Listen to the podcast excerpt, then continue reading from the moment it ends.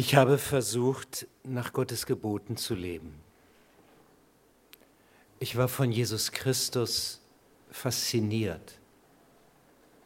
Und das, was er sagte, so wie er gelebt hat, das war für mich Vorbild. Und so wollte ich auch bewusst als Christ leben und auch meine Umgebung hat mich so eingeschätzt. Aber dann war da noch etwas anderes. Manche Überzeugung, die ich nach außen so weitergegeben habe, die war innerlich nicht gedeckt.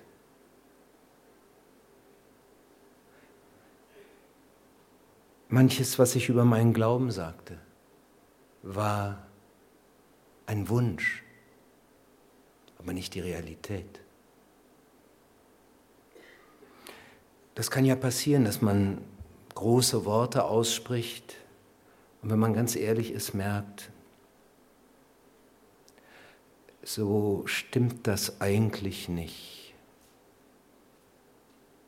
Ich habe das gemerkt, als ich auf andere Christen traf. Und wenn sie beteten, dann hatte ich den Eindruck, da war eine unheimlich, war eine große Nähe eine Vertrautheit mit Jesus Christus, mit Gott.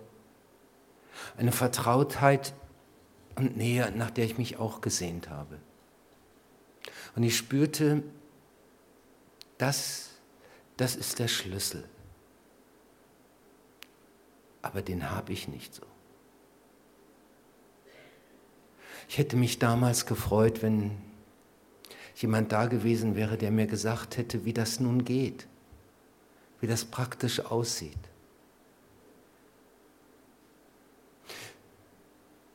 Und weil das so wichtig ist, möchte ich heute darüber sprechen, wie das aussieht. Anhand einer Person, die im Johannesevangelium vorkommt, sie heißt Nikodemus, und der, von der Johannes dreimal berichtet. Das erste Mal, und das wird dann deutlich, diese Person hatte auch so eine Sehnsucht, eine Sehnsucht, Gott wirklich zu erfahren, Gott wirklich zu erleben. Und erlebte wahrscheinlich auch was. Aber das war nicht das, was, es sich, was sie sich eigentlich wünschte. Sie begriff anhand eines anderen, da ist mehr. Nun, diese Person, Nikodemus, das muss man wissen, war eine der anerkanntesten Persönlichkeiten damals in Israel. Sie gehörte zu den 70 einflussreichsten Personen, gehörte zu den Entscheidern in Jerusalem. So wie wenn wir sagen, die gehört oben in Berlin zu, zu dem Establishment, zu denen, die da oben entscheiden, die etwas zu sagen haben, die Macht haben. Und es war eine Person, die den Glauben sehr ernst nahm, ein Pharisäer, aber der den Glauben sehr ernst nahm, der sehr genau das Gesetz befolgte, der einmal jede Woche einen Tag lang fastete, der betete, der mindestens einmal in der Woche im Tempel war, der den Zehnten seines Einkommens, ja mehr als den Zehnten seines Einkommens gab. Und der ganz Gott treu sein wollte. Das heißt hier von ihm, einer von den Männern des jüdischen Gerichtshofes, manche sagen auch des Hohen Rates, war der Pharisäer Nikodemus. Im Gespräch mit Jesus, das Johannes im dritten Kapitel seines Evangeliums aufzeichnet oder berichtet, da wird er von Jesus angeredet als einer der anerkannten Lehrer. Ein Pharisäer war nicht automatisch ein anerkannter Lehrer. Das war ein besonderer Mann hier. Das wurde man noch nicht so, da musste man 40 Jahre alt sein, da hat man einige Jahre in, hat man viele Jahre in der Schrift studiert. Und er war auch jemand, der das nicht nur so gemacht hatte für sich, sondern es wird deutlich, das war einer, dem man das auch von außen abnahm. Der, der war anerkannt. Und doch wird hier eins deutlich. Er, es fehlt ihm was. Er hat Sehnsucht nach etwas mehr, nach mehr Leben von Gott. Und dann fällt auf, wie er Jesus anspricht. Er spricht Jesus an mit Rabbi, Meister oder Rabbi. Wir, Entschuldigung, wir wissen, dass Gott dich als Lehrer zu uns gesandt hat. Deine Taten beweisen, Gott ist mit dir. Nun muss man sagen, Jesus war ja kein offizieller Rabbi, er hat ja nie eine Rabbischule durchlaufen. Nikodemus stand vor einem jungen Mann aus Nazareth, aus Galiläa.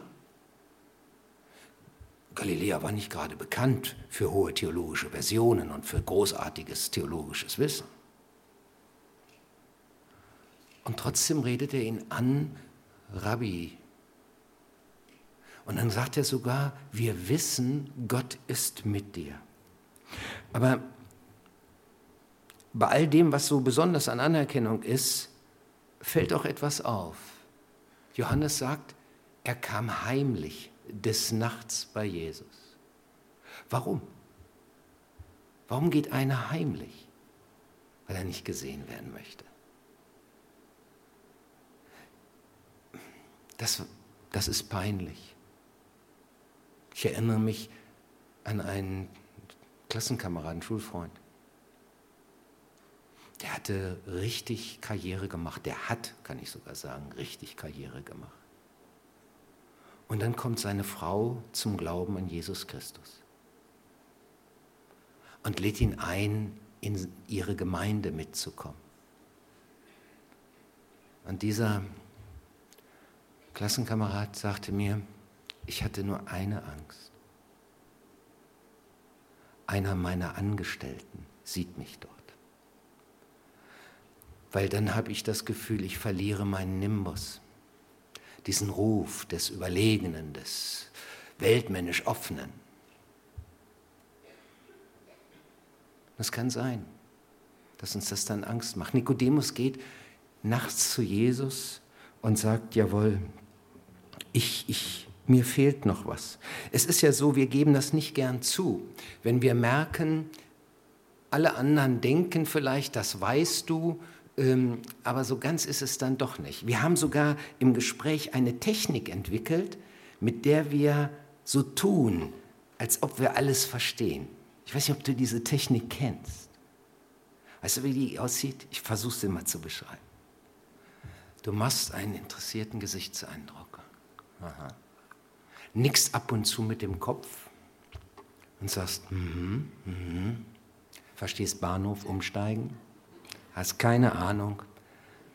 Aber weil der andere denkt, du verstehst das, machst du den Eindruck und du hast auch das Gefühl, du solltest es verstehen, du solltest das wissen. Manchmal ist es ja so, dass man sagen kann, naja, gehen wir über das Thema hinweg. Ich muss ja nicht bei jedem Thema sagen, davon habe ich keine Ahnung. Aber bei mir gab es mal so eine Situation, da hätte ich zu meinem Defizit stehen müssen. Ich war Jugendlicher in der Gemeinde, einer der wenigen, die da noch zur Kirche ging. Und wir hatten einen Diakon, der hat einen Gottesdienst gemacht und wollte darin, dass gerne auch einer, wollte gern, dass da einer der Jugendlichen etwas von seinem Glauben erzählt. Und er sagt, Lothar, kannst, hast du, ich würde dich bitten, erzähl doch mal im Gottesdienst, was dir Jesus bedeutet. Und es wäre so wichtig, dass du auch sagst, dass du so von Herzen an Jesus Christus glaubst und in ihm die Gewissheit hast des ewigen Lebens. Das ist so wichtig auch für die, die dazuhören. Und ich habe das dann gemacht. Aber es war nicht ehrlich. Es war nicht ehrlich. Ich wusste es gar nicht. Ich hoffte. Ich wünschte. Ich hatte Sehnsucht aber es war nicht so in mir. Vielleicht ist das bei Nikodemus ähnlich gewesen, aber er hat den Mut, rauszutreten. Bei mir war das nicht das einzige Mal in meinem Leben, wo ich jemand im Glauben ließ, dass ich etwas verstanden oder dass ich alles verstanden habe. Manchmal hat der Stolz mir hier und dort ein Bein gestellt und ich war nicht bereit, offen zu sein. Und vielleicht kennst du das auch. Weil es nicht so, es erfordert Mut. Und man mag das nicht so gern tun. Und dabei weiß ich doch, auch ich, dass geistliches Leben, Leben aus Gott eigentlich dort erst blüht, wo wir ehrlich werden, offen werden vor Gott und auch vor Menschen. Und dann kann mir Christus helfen. Es geht im Grunde darum, dass wir uns auf den Weg machen, hin zu ihm.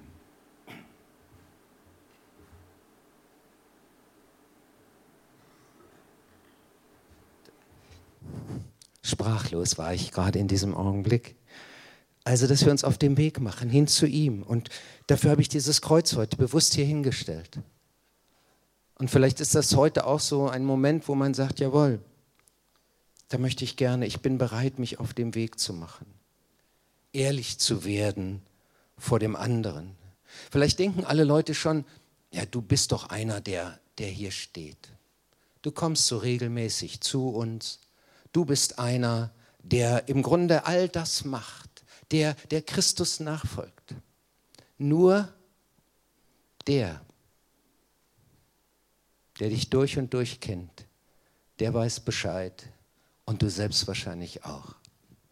Es ist nicht ganz so. Und die Frage ist, bist du bereit, dich auf den Weg zu machen? Also vielleicht ein Stück innerlich in deinem Herzen, so wie das Nikodemus auch machte, heimlich. Und dass es erstmal so ist, dass es heißt, jawohl, keiner ahnt hier, wie es in mir aussieht. Ich sehne mich danach nach einem Leben, wo das wirklich der Fall ist, wo Christus mich innerlich erfüllt, wo ich von Herzen sagen kann, die Angst vor der Zukunft, die habe ich bei ihm abgeben dürfen. Ich erfahre auch im Glauben, was es heißt, von Christus ganz angenommen zu sein. Vielleicht wünschst du dir das. Wärst du bereit, wenn das nicht der Fall ist, zu sagen, ich gehe einen Schritt mindestens zu ihm hin, vielleicht gar nicht vor den anderen, aber zu ihm zunächst hin? Das, was Jesus hier dem Nikodemus sagt, ist, wenn du das erfahren willst, dann musst du von neuem geboren werden, wiedergeboren werden. Und dieses Wort wieder im Griechischen hat es, gibt es da zwei Worte für. Das eine Wort ist, wenn etwas, was geschehen ist, nochmal irgendwie geschieht. Dann heißt es, es geschieht wieder. Aber dieses Wort, das ist das, das hier verwendet wird, ist ein anderes Wort. Das heißt Anoten. Und das benutzt man, wenn nicht etwas wieder geschieht, sondern wenn es gleich wieder geschieht, wenn es der gleiche nochmal macht. Wenn das Original noch einmal erschaffen wird. Und das heißt zugleich auch von oben erschaffen wird, vom Himmel, von Gott her. Und auf einmal begreift man, dass Wiedergeburt etwas völlig anderes sowieso ist, was es im Hinduismus gibt. Das ewige Rad der, des Avatars, des ständigen, immer wieder neu geboren werden. Nein, das ist sowieso nicht gemeint. Aber es ist auch etwas anderes gemeint als das, was ich lange Zeit dachte. Dass man nämlich als Mensch der man auf diese Welt gekommen ist, nun noch einmal, aber im Geistlich wiedergeboren wird. Das ist zu wenig. Hier geht es darum, dass das passiert, wozu wir eigentlich geschaffen sind. Dass wir von dem, wie es im Paradies war, geschaffen und nun wieder geschaffen werden. Dass wir zurückfinden zu der alten, zu der Schönheit, für die uns Gott gemacht hat. Zurückfinden zu dem, was er eben von uns eigentlich als Bild hatte, so wie er uns in seiner Herrlichkeit eben mit schaffen wollte. Und dann merken wir, diese Schritte geht jetzt Nikodemus. Er geht einen Schritt weiter, das merkt man dann bei der, dem zweiten Bericht, den Johannes mitgibt, wo es dann heißt, Nikodemus, der auch zu den Pharisäern gehört und früher einmal Jesus aufgesucht hatte, widersprach ihnen, widersprach den Leuten, die ihm, um ihn herum saßen. Was war geschehen? Warum machte er das? Es gibt im Jüdischen ein Laubhüttenfest. Das feiern die Juden als Ernte und als Dankfest. Und auf dem Höhepunkt dieses Festes, eine ganz feierliche Zeremonie, wird Wasser ausgegossen. Und mitten in diese Zeremonie hinein ruft Jesus ganz laut, sodass es alle hören konnten, wer durstig ist, der komme zu mir. Wer an mich glaubt, wie die Bibel es sagt, der wird Leben aus Gott haben. Und damit ist es so, das ist so, wie wenn jetzt hier einer voll reinrufen würde. Wer durstig ist, der komme zu mir. Wer an mich glaubt, der wird Leben aus Gott haben. Und da platzt den Verantwortlichen damals der Kragen. Und sie sagen zur Tempelpolizei, nehmt diesen Mann fest. Die kommen einige Zeit später, aber ohne Jesus. Und werden gefragt, warum habt ihr ihn nicht mitgebracht? Und äh, sie sagen, so wie der hat noch nie ein Mensch geredet. Und dann antworten diese Pharisäer, die regen sich auf. Habt ihr euch auch von ihm beschwatzen lassen? Gibt es denn unter den führenden Männern des Volkes auch nur einen einzigen, der diesem Menschen glaubt? Nur dieses verfluchte Volk, dieses im, im Hebräischen gibt es so, einen, so einen besonderen Ausdruck dafür, Hamma Aretz, dieses ungebildete Volk, das von nichts eine Ahnung hat. Hier heißt es, dass keine Ahnung vom Gesetz hat, das läuft ihm nach. Kein einziger der Führenden. Und dann geht es auf einmal weiter. Doch Nikodemus, also der, der da auch dazu gehörte, der zu den Pharisäern gehörte und früher Jesus einmal heimlich aufgesucht hatte, widersprach ihn und sagte, seit wann verurteilt denn unser Gesetz einen Menschen, ehe man ihn verhört und ihm seine Schuld nachgewiesen hat? Bist du, fragen sie dann ihn, auch aus Galiläa? Ich glaube, sie haben nicht gefragt nach seinem Geburtsort oder seiner Herkunft. Diese Frage hat etwas anderes beinhaltet. Die meinte, gehörst du etwa auch zu diesen Spezialisten da, zu diesen Superformen? Bist du auch einer, der da zur Kirche rennt und da mitmacht, wenn man es auf heute überträgt?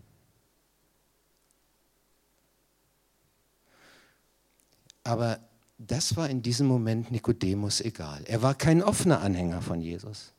Aber er ging jetzt einen Schritt weiter auf das Kreuz zu. Er sagte, ich will mich nicht mehr verstecken. Rufen wir uns noch mal in Erinnerung. Wer war Nikodemus? Ein Mann der Elite, einer, der so ein unheimliches Ansehen hatte. Und er sagt, ich will meine Sympathie zu Jesus nicht mehr verstecken. Ähm, das können ja auch bei mir so sein oder bei dir, dass man so sagt, Mann, wenn ich mich jetzt zum Kreuz stelle, wenn ich mich dazu stelle, wenn ich mich nicht mehr verstecke innerhalb meiner Familie, die vielleicht ganz anders glaubt als ich. Du bist zum Glauben vielleicht gekommen, du hast angefangen zu beten am Tisch, vielleicht auch. Und jetzt auf einmal hast du Geburtstag, lädst deine Kollegen ein, lädst deine Familie ein, aber die wissen das alles nicht so ganz, was bei dir innerlich passiert ist.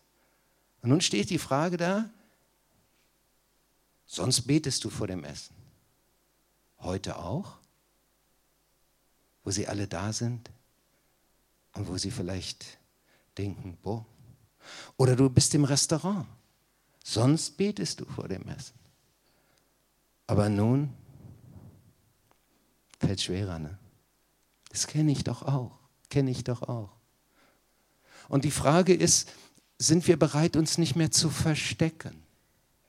Sind wir bereit, uns zu dem zu stellen, zu dem wir Sympathie haben, ja, zu dem wir vielleicht viel mehr haben als nur Sympathie. Ich weiß, auch wenn wir sagen, das will ich, dann kann es trotzdem passieren, dass wir sagen,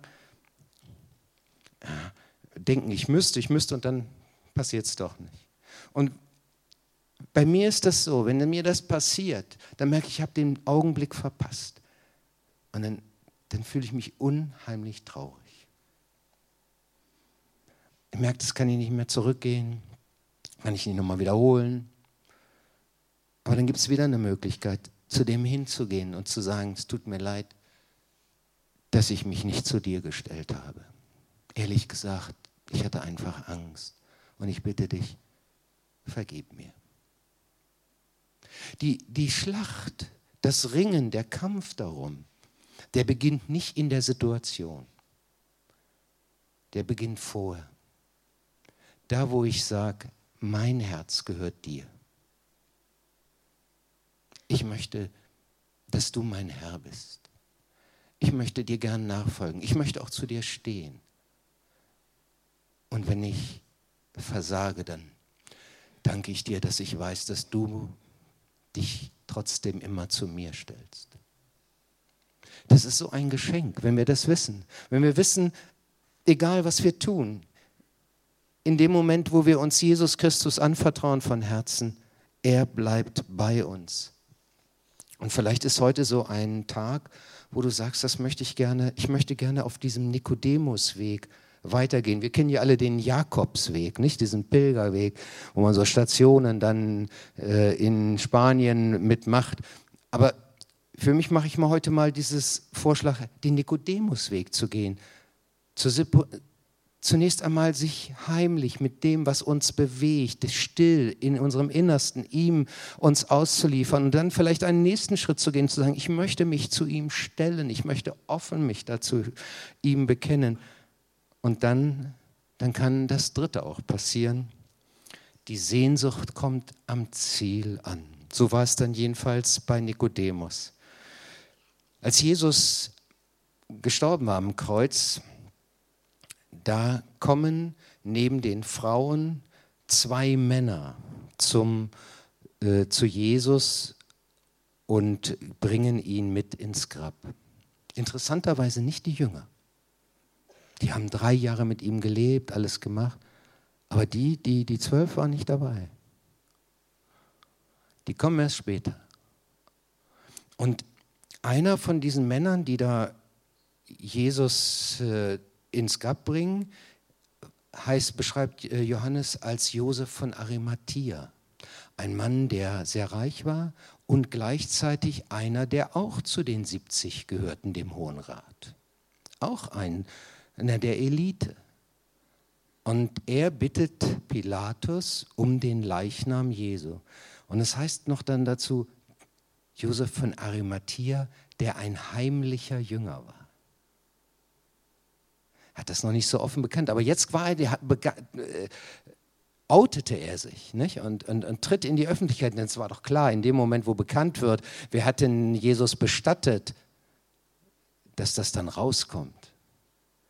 Josef von Arimathea. Und, und dann heißt es, und Nikodemus, der Jesus einmal in der Nacht aufgesucht hatte, kam und brachte etwa 100 Pfund einer Mischung aus Myrrhe und Aloe dann nahmen sie den Leichnam Jesu und hüllten ihn mit dieser Mischung aus Myrrhe und Aloe in Leintücher ein.